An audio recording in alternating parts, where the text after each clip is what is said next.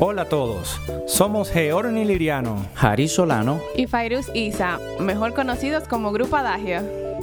Sean todos bienvenidos a nuestro podcast Ostinato, donde conversaremos y aprenderemos de todo lo relacionado al ámbito musical.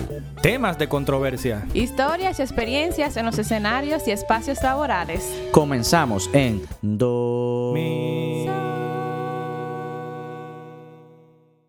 Bienvenidos sean todos una vez más a nuestro podcast Ostinato. En el episodio de hoy hablaremos del arte del piano, desarrollado por, por nuestro pianista Jari Solano. Este es el tercer episodio dedicado a hablar profundamente de nuestros instrumentos, así que esperamos que lo disfruten. Bienvenido, querido maestro Jari. Entonces, al del Por violín le aplauden y al de cello le aplauden. ¿Dónde está la plaza del piano? Es que hay como cierta quiquilla, tú sabes. Maestro Kamisama. El piano fue inventado por el italiano Bartolomeo Cristofori en torno al año 1700.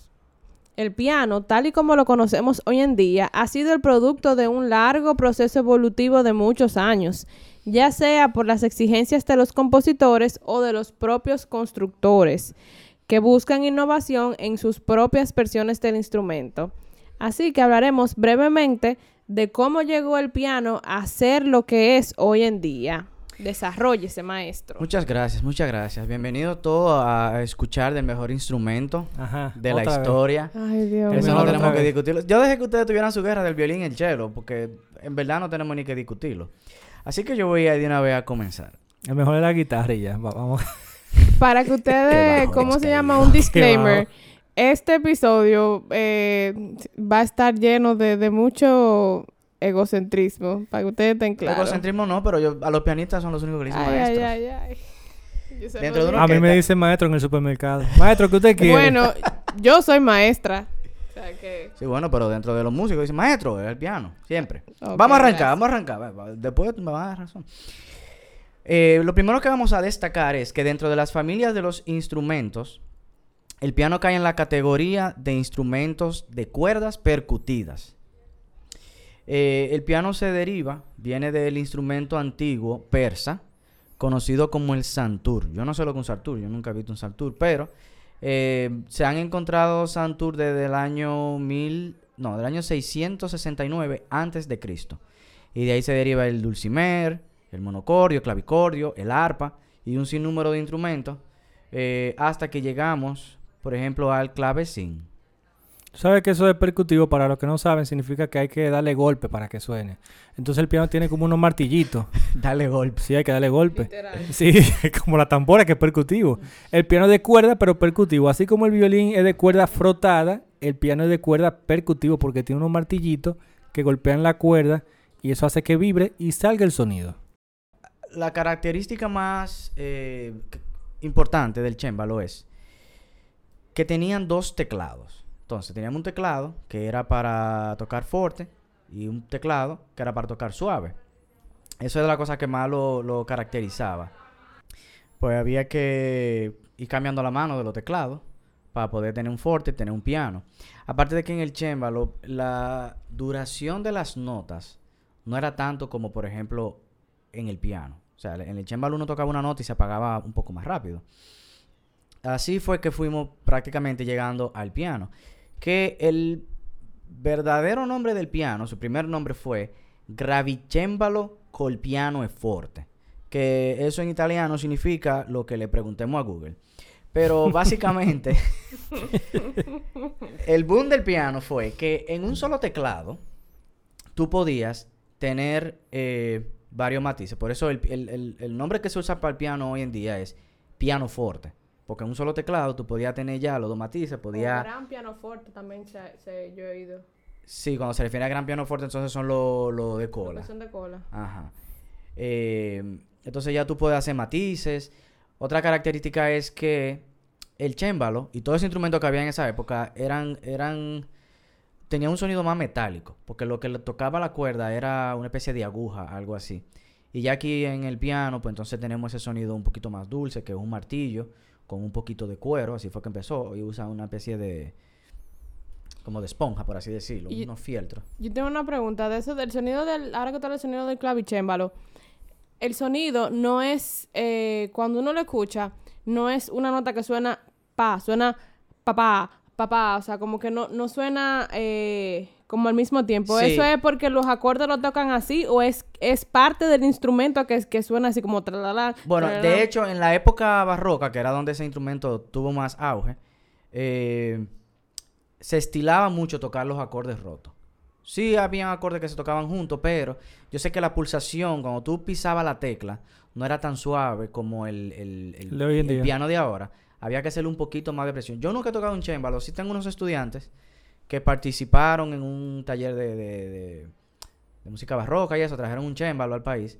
Y los que tocaron me dicen que sí, que el chémbalo hay que presionarlo mucho más para que pueda sonar. O sea, que tiene que ver con eso, me imagino, por ahí mismo.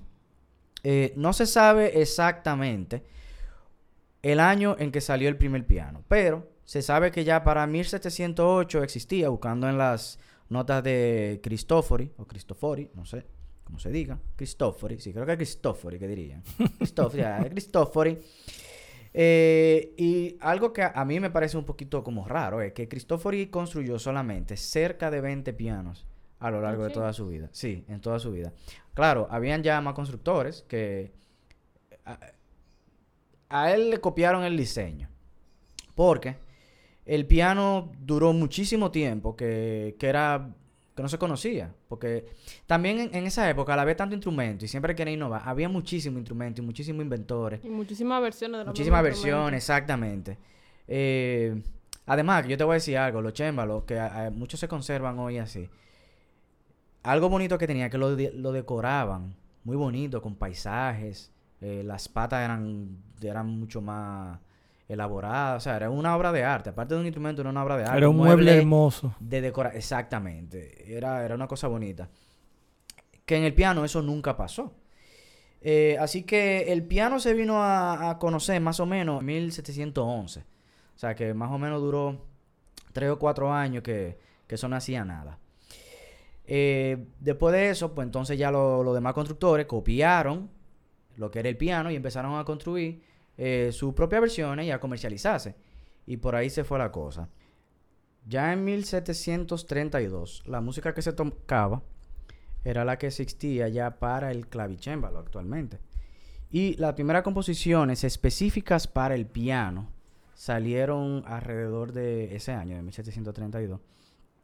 Que de las más famosas que hay son las 12 sonatas de Ludovico Gistioni, que son tituladas Sonata da cembalo di piano e forte detto Volgameri di Martelletti la pizza. Boloñesa. Bolognesa. Ay, Dios mío. y por ahí va la cosa.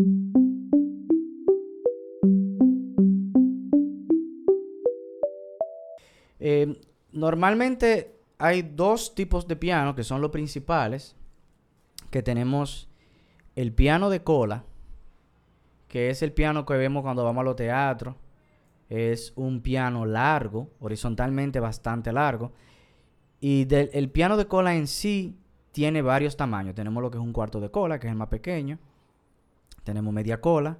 Tenemos tres cuartos. Y ya el de cola completo. Eso ya depende de la sala. Depende muchas veces del tipo de obra. Generalmente los- también. Los Mm. concertistas internacionales solistas tienen que usar piano completo de cola. Sí, sí. Un solista que toca con una orquesta Ah, o un recital de piano, se usa un piano de cola completo. exacto. Pero, por ejemplo, para acompañar un recital de violín, de, violín, canto, sí, cualquier no. cosa, un piano de media cola está más que suficiente. Exacto. Lo sí. que está en el aula 8. Exacto. ¿Eso es de qué? Eso Media- es de media, media cola. cola, Eso es media cola.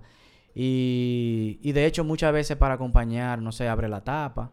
Sí. Que eso es algo bastante característico del, del piano. Que es algo errado. El, la tapa no es para controlar el volumen solamente.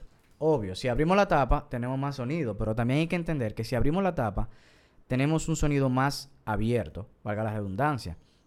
Porque la tapa se creó en el piano de cola para que proyectara el sonido hacia el público, cuando tocara con la orquesta y ese tipo de cosas. Y la tapa ya viene desde el clavicémbalo. Los chémbalos tenían su tapa. Yo me imagino que como el chémbalo tenía mucho menos potencia, la tapa ayudaba a que se proyectara el sonido. Y, y bueno, pues el piano adoptó eso. Ah, pues se viene siendo como las Fs de los instrumentos de cuerda. que tienen Exactamente. por ahí, Ajá, el sonido rebota y se va por ahí mismo. Por eso muchas veces lo- los pianos lo usan a- a- con la tapa a mitad. Tiene uno chiquitico que es un cuarto también, que es una cosa... Pero, pero cambia, el sonido cambia totalmente. Tenemos también lo que son los pianos verticales o piano de pared, que son, eh, así como los pianos de cola son horizontal, los pianos de pared tienen diferentes tamaños, pero hacia arriba.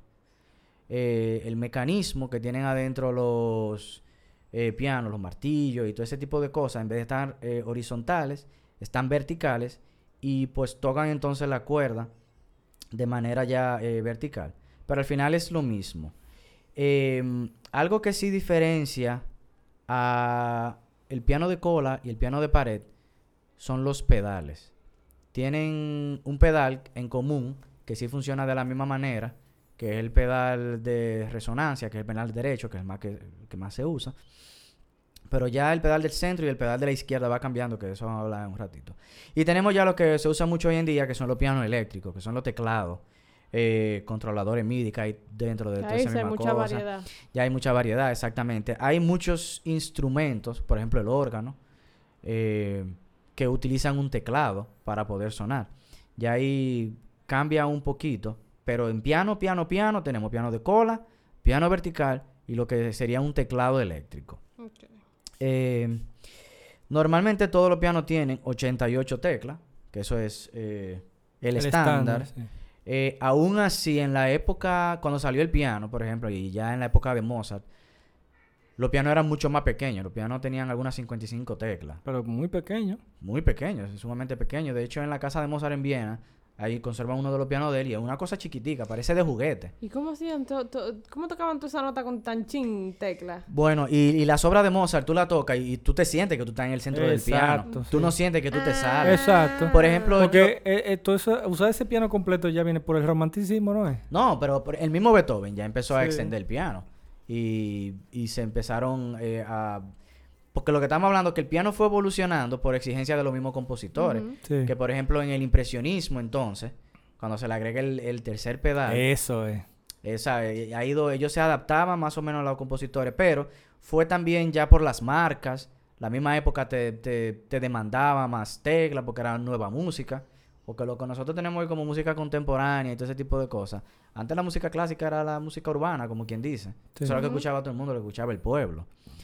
Eh, de diferente manera, obviamente, diferente formación, pero era, era la música que escuchaba la gente. Era lo normal. Por eso es que ese instrumento es tan completo. Y porque es que se le adaptó tanta cosa con el tiempo que al final tú tocas dos pianos y es como tocar una orquesta completa. Tú Ujú. tienes dos pianos, bien a- haciendo bien la armonía y la melodía. Eso no necesitas más. Exactamente.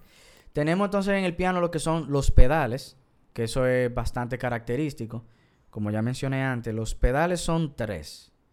Y el de la izquierda sirve para enclochar, el del medio para frenar, y el de la derecha para acelerar. Dios mío, ¿y qué? Maestro, cojones, ¿en serio? ¿Y qué? yo, yo, lo grande es Digo, que yo los me niños lo cogen para yo eso, para jugar. Sí, lo- Enclochar, y yo, ¿cómo así? Ella se la estaba llevando, ya ella creía. Yo- yo, yo estaba, a muy, veces estaba lo- muy- estaba muy concentrada escuchando. Yo tengo estudiantes que me dicen y yo me pongo serio. Yo digo, mira, si tú le das a este pedal, tú tocas más rápido. Y si tú le das este, tú tocas más lento. ¡Oh! no, pero miren, los pedales son para efectos sonoros. Antes del piano, ninguno de los instrumentos tenían un pedal. Y de hecho, los primeros pianos no tenían pedales. Después, a, a los pocos años, y de una vez el primer pedal que se le puso fue el, el pedal de resonancia, que es lo que nosotros decimos como pedal. O en inglés el, el sustain. Ese pedal lo que hace es que levanta todos los apagadores. Los apagadores son unos pequeños fieltros que topan la cuerda para que no vibren. Entonces, al levantarse todos los apagadores, la cuerda se van a quedar vibrando. El martillo que toque a la cuerda, Mm. ahí se queda vibrando todo el queda tiempo. resonando. Se queda resonando hasta que yo quito el pedal y entonces los apagadores bajan. Ese es el pedal que más se usa. Está el pedal de la izquierda que se llama una corda, eh, sordino. Tiene varios nombres referentes a volumen y se llama así por la siguiente razón.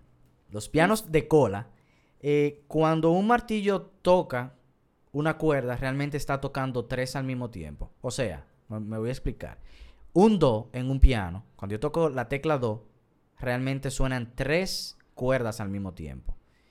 Y eso pasa en tres cuartos del piano. Ya las cuerdas que son grave, grave, grave son una sola, son mucho más gruesas, no hay necesidad de que sean dos.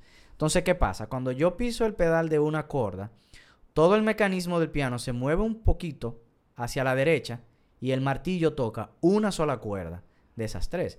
Entonces eso me produce menos sonido, eh, también me cambia el color. O sea que Es el- esa sola, esa solo martillazo, las tres cuerdas están, están afinadas de la misma manera. Sí, están afinadas. Ah, son tres de o sea, yo tengo tres cuerdas que están afinadas en dos. Ok, Tres ya. cuerdas en do sostenido, tres cuerdas en re. Ya. Cuando se mueve el mecanismo, le da solamente a una y por eso tenemos menos sonido. Sí. Ah, por eso es que cuando afina suena ten, Ajá. ten, ten. O sea, no es que lo Tú están haciendo ah. varias veces una sola cuerda, sino que están afinando las tres cuerdas. Exacto. Y Todo se tiene afinan, por ejemplo, te afinan esas tres cuerdas. Muchas veces te afinan entonces la octava, para empezar a afinarla con la octava y después van eh, cromáticamente. Hay varias maneras. Yo no sé mucho de afinación, pero a lo que he observado, tienen varias maneras de, de- de af- ir afinando. Y después que terminan de afinar, le van dando por octava. Entonces tú crees como que qué vaina es con la misma nota, está dañada la nota, eh, o qué, la cuerda. Pero es que son, pon tú, que tú afines tres octavas de la misma nota, no son tres cuerdas, son nueve. Un trabajazo ahí. Entonces, ese pedal que tú estás diciendo es como la sordina de los instrumentos de cuerda. Exactamente. Tenemos menos sonido. Para eso fue que se creó inicialmente. De hecho, ese pedal lo teníamos también. Llegó poco después del primer pedal. No fue muy tarde tampoco. Eh, pe- pero ya hoy en día se utiliza eh, para cambio de sonido. Sobre todo, por ejemplo, en música impresionista, música romántica. Uno, aunque esté tocando forte o mezzo forte, lo que sea, pone el pedal porque te cambia el sonido. Se usa también a mitad, obviamente. Si lo uso a mitad, me va a tocar dos cuerdas, no una. Entonces así que uno puede hacer un rejuego. Si es a mitad, o sea, que no lo pisa completo. Ajá. Exacto. Igual que el mismo pedal. Si yo no quiero que, que haya mucha resonancia, yo puedo no levantar los apagadores completos. Mm. Por eso que digo, el- los pedales son más de efecto sonoro que otra cosa. Está bien, está bien. Hay que dársela a los pianistas, hay que dársela. Entonces, la cosa está en que en el piano vertical funciona entonces diferente. Porque cuando tú pisas la sordina, los martillos no se mueven hacia los lados, sino que se acercan a la cuerda y tienen menos tienen menos distancia Para el golpe. para dar- pa- exactamente. Entonces, al estar más cerca, suena un poquito más bajito. Eso es. Y el último pedal, el último, sí, el último pedal que llegó fue el del centro, que se llama sostenuto. Yo puedo estar un poco equivocado, honestamente no me senté a buscarlo, pero a lo que yo sé, ese fue un pedal que se a- eh, agregó ya para el impresionismo. Porque ese pedal funciona que las notas que tú estás tocando, cuando tú pisas ese pedal, son las únicas que los apagadores se mantienen arriba. ¿Y qué provoca eso? Eso, por ejemplo, en la música impresionista se usa mucho. Que yo tengo un bajo, por ejemplo, la forma más, inter- eh, eh, la forma más simple de entenderlo es, yo toco el bajo, piso el sostenuto. Ese bajo, esa octava, lo que sea que yo toque, se va a quedar sonando. Ah, se queda sonando aunque tú quites los dedos. Solamente eso. Aunque ajá. tú quites los el dedos. resto del piano me funciona muteado. independientemente.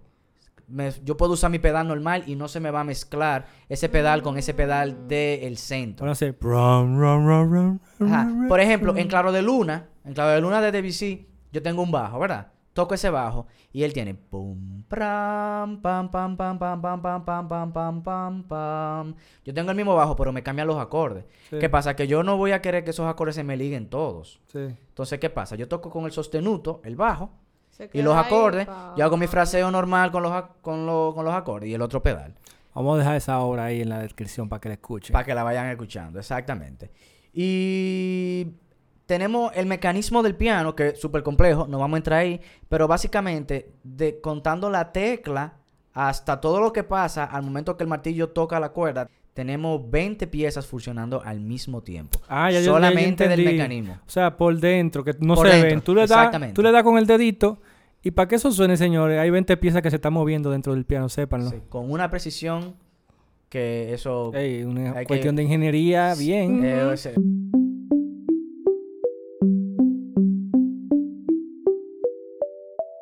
Hablamos en el arte del cello y en el arte del violín de que los instrumentos, mientras más tiempo tiene, hablamos de, de los Stradivarius, del lo- barniz, de, lo la del barniz, madera. exacto, que mientras más eso se toca, frío. la madera va cogiendo, abriendo va abriendo y todo ese tipo de cosas. En el piano no. En el piano, un piano de 100 años, ya eso es un piano que no Explotado. está explotado. Explotado. Oh, un piano bueno viene siendo un piano de 5 años, vamos a decir, 5, 8 años, que ya está tocado, porque obviamente un piano nuevo suena a piano nuevo, como yo digo que suena, para mí los pianos nuevos me suenan tapados, me suenan como, como en cuero. Yo o no sea, sé. que como quiera hay que abrirlo también. eh, El, el- sí, pero, pero vamos a decir que tiene menos tiempo de vida. Porque, por ejemplo, los martillos, se le ha- hay muchas cosas que se le hacen a los martillos. Entonces, los martillos se tienen que ir acostumbrando a, a esa nueva sonido, a producir ese sonido del piano, la madera. Yo sé que hay bosques y bosques que tiene la compañía Stanway, que eso son... Ese árbol se va a cortar para el piano de la producción de, de 10 años. Sí. O sea, una cosa... ¿Y esos martillos se reemplazan? Sí, se reemplazan. Eso es más, eso es más fácil que la misma madera ya de lo que se construye el piano. Porque es un, es un fieltro que eso se quita, se pone. Ahora, si tú cambiaste ese, ese te va a sonar diferente. Ah, Sí. que tiene que A veces es mejor, todo. a veces es mejor Mejor. quedarse con todo su martillo viejo. Sí. O cambiarlo Los todo. martillos se gastan también. Mejor dejarlo así, porque si tú cambias uno, tú vas a tener ese que te va a sonar como un Mercedes, Sí. pero el otro te va a sonar ya usado. Entonces, es Muy un complejo. Exacto, es bastante complejo esa parte de ahí. Eh, así que dicho todo esto, eh, corroborando lo que dijo Honey, el piano es el instrumento pedagógico por excelencia porque es un instrumento polifónico, o sea que se pueden hacer varios sonidos al mismo tiempo porque tenemos 10 dedos para poder hacer todos esos sonidos. Es un instrumento polirrítmico que podemos hacer diferentes ritmos Sí. al mismo tiempo y de simple utilización. Digo simple utilización porque el piano visualmente al tener las teclas es más friendly user, por así Sí, porque decirlo. tiene dos colores, tiene una Tiene dos distancia. colores, exactamente. Y no hay que afinar. Y es no tienes- y tú no las tienes que afinar los dedos. O sea, tú tocas esa tecla y te va a sonar como un do. Que tú no tienes que, por ejemplo, como el instrumento de cuerda, de cuerda, de buscar el do. viento, afinar con los labios, esa gente. Sí. O sea, ojo, no es que el piano para pedagogía. No estamos No es- diciendo que es más fácil. no es más fácil, pero visualmente eh, tú puedes entenderlo más eh, rápido. Tu cerebro lo asimila mucho más rápido. Y algo que no dije es que en el tiempo barroco, por ejemplo, los chémbalos y los primeros pianos y eso, los colores estaban invertidos. Ah, Lo que vemos hoy como tecla blanca eran teclas negras. Sí. Y las teclas que, de- que dicen teclas accidentadas, que son las negras hoy en día, eran blancas. O sea, era totalmente al revés. Oh, wow. De hecho, el piano es el instrumento por elección de los compositores, por lo versátil que es. Y se presta mucho para interpretar reducciones de orquesta. O sea, la orquesta tiene un sinnúmero de instrumentos, más de 100 instrumentos. En el piano, con una reducción, se toca todo eh, mucho más Se sencillo. entiende, claro. Por eso siempre el piano se utiliza pa- para los ensayos con violines, cello, trompeta, flauta, todo. Porque todas esas versiones de orquestas... El tú- mejor acompañante del piano. Tú no puedes buscar una orquesta para ensayar con todo el mundo, por ejemplo, ¿verdad? Así que tú buscas un pianista y por eso es que casi siempre hay un pianista de todos lados y por eso los pianistas somos los maestros. Seguimos. En el periodo barroco, en el clasicismo y por ahí más o menos toda esa época, se sabe que quienes tocaban las obras eran los mismos compositores. Eh, el mismo Beethoven tocaba sus obras, Mozart muchas veces tocaba sus obras. Eh, habían sí solistas, habían intérpretes que eran especializados, pero eso era lo más normal. No es como ahora que tenemos compositores y tenemos intérpretes. ¿Cuáles son tus pianistas favoritos? Que ya que tú estás hablando Mm, de eso, seguí. Mi pianista favorito siempre ha sido del, de- eh, del siglo pasado, el ruso Richter. Creo que la manera en que él tocaba tiene que, tiene que pasar mucho tiempo porque nazca alguien como él. Que hay- una vez Glenn Gould dijo, cuando escuchó la apasionata de Beethoven, que la, la tormenta que crea Richter no la crea nadie. Y estamos hablando de un pianista casi del mismo calibre. O sea que eso es bastante interesante cuando el pianista habla así de entre ellos mismos. Hoy en día hay muchos pianistas muy buenos, muy buenos. Eh, a mí me gusta mucho escuchar, eh, por ejemplo, a, Trifonov, que también es ruso. Está Jolodenko. eh, hay, bueno, la mayoría me gustan son los rusos. Está Kissing, está Sokolov. Eh, hay muchos en Latinoamérica también. Está el, el mismo Barenboim, que es argentino. Marta Argerich, que cumplió años hace poco. Hoy tenemos, por suerte, son más accesibles también, porque antes los pianistas se quedaban en su zona continental, por así Sí. decirlo. Se quedaban en Europa, se quedaban en Asia, Exacto. se quedaban en América nada más dando sus recitales. Aunque cruzaban de un continente a otro, pero esa era su, su manera. Hoy nos sentamos en YouTube y encontramos muchísimos De pianistas de todo. todos lados, niños, jóvenes, viejos, de lo que sea. Eh, esa es la ventaja. así que algo bueno que siempre le menciono, por ejemplo, a mis estudiantes, ya que tenemos esa ventaja, tú vas a tocar la sonata X de qué sé yo quién, busca pianista del siglo pasado, pero busca pianista del siglo eh, eh, en curso, busca pianista de hoy en día, para que tú veas las diferentes ideas, para Sí. tú te tomar y dejar... Sí, porque la época influye mucho en cómo tú interpretas. Claro, ¿no? Y sabemos que la época dorada de la música clásica fue el siglo pasado. Sí. Esta, la, la música clásica llegó el siglo pasado a un punto que, que ahora mismo, no lo Se- digo por mal, pero no Se está trata de igualar y de superar, pero todavía como que no, lo, no, no logran el hit. Sí, era mucho más puro, era todo era mucho- muchísimo más puro. Em, cabe mencionar que dentro de la historia de los pianistas más sobresalientes, tenemos a Liszt.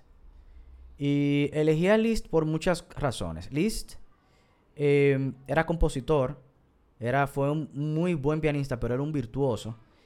Y yo diría que fue de los primeros que supo aprovechar y volver su carrera como pianista y sacarle mucho provecho a eso. Porque para mí, yo siempre he dicho que él era un showman. Las, las, las eh, composiciones de Liszt, uno a veces la escucha y uno dice, wow, pero eso, yo no puedo tocar eso. Cuando uno se sienta a verla, uno se da cuenta de que quizás no es tan inasequible como uno piensa. Son Hay- más, son pianísticas. son bien son pian- él, él- supo sacarle al instrumento y hacerla que suene virtuosa. Y, y se sabe que él tocaba y hacía así con la Sí, porque cabeza. hay, hay compositores que no son muy de su instrumento. Por ejemplo, yo tengo compositores violinísticos que yo digo, él no es muy violinístico componiendo, no, es como que es difícil, incómodo. Mientras que hay otro que tú dices, wow, qué violinístico es porque es cómodo para ti y suena bellísimo y suena virtuoso. El mismo Beethoven. Beethoven, tú, tú escuchas cosas en otros instrumentos que tú dices, él obligado escribió eso pensando en un piano. Sí. Tuvo una carrera enorme, enorme por Europa. Y tenía un repertorio grandísimo. Él no tocaba nada más la música de él. Él, por ejemplo, vino de, de Czerny, que Czerny fue estudiante de Beethoven. O sea, que venimos de esa misma línea. Por eso lo que dicen que son de, de la escuela de Liszt, entonces son de la escuela de Beethoven. Sí. Por ahí se va la cosa. Eh, algo que mencionar es que él apoyaba, eh, apoyó mucho la carrera de Wagner. Porque Wagner al final eh, se casó con su hija. Oh, Pero después de mucho tiempo. Ellos pelearon por eso. Al final, se dejaron de hablar como por dos años hasta que al final lo superaron.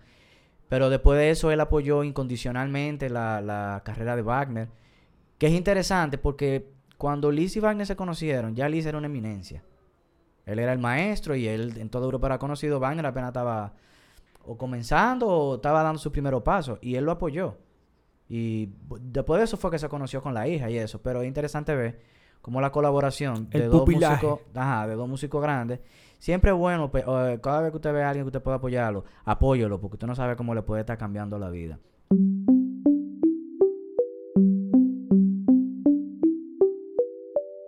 El piano Sí. ha, ha sido un, un instrumento que se ha adaptado a todas las épocas, todo ese tipo de cosas.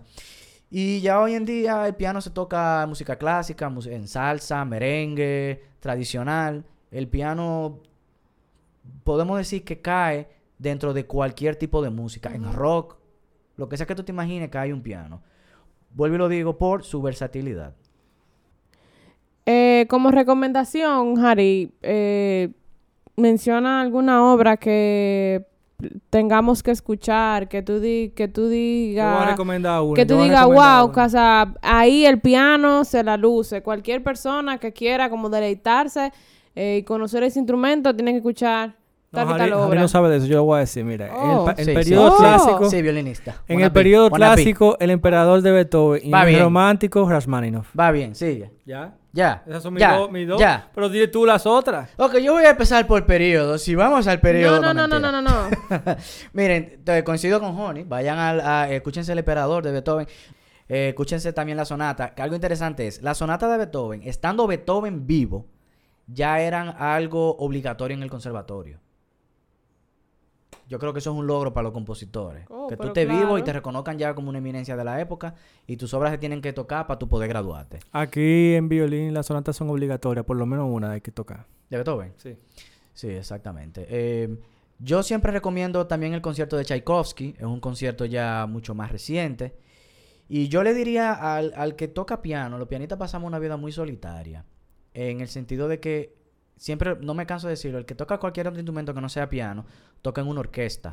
Eh, así que siempre busca un compañero con la, con la cual usted pueda tocar un- dúo, un trío, eh, vaya a los ensayos de una orquesta, en la orquesta, créalo o no, se utiliza el piano. En, en menos, eh, se necesita mucho menos, obviamente, pero hay mucha música que, que tiene piano. Muchas gracias por sintonizarnos una vez más. Les recordamos que estaremos subiendo un episodio todos los lunes, así que por favor estén atentos y no olviden seguirnos en nuestras redes sociales. Somos Adagio, música que deleita tus sentidos. Hasta un próximo episodio.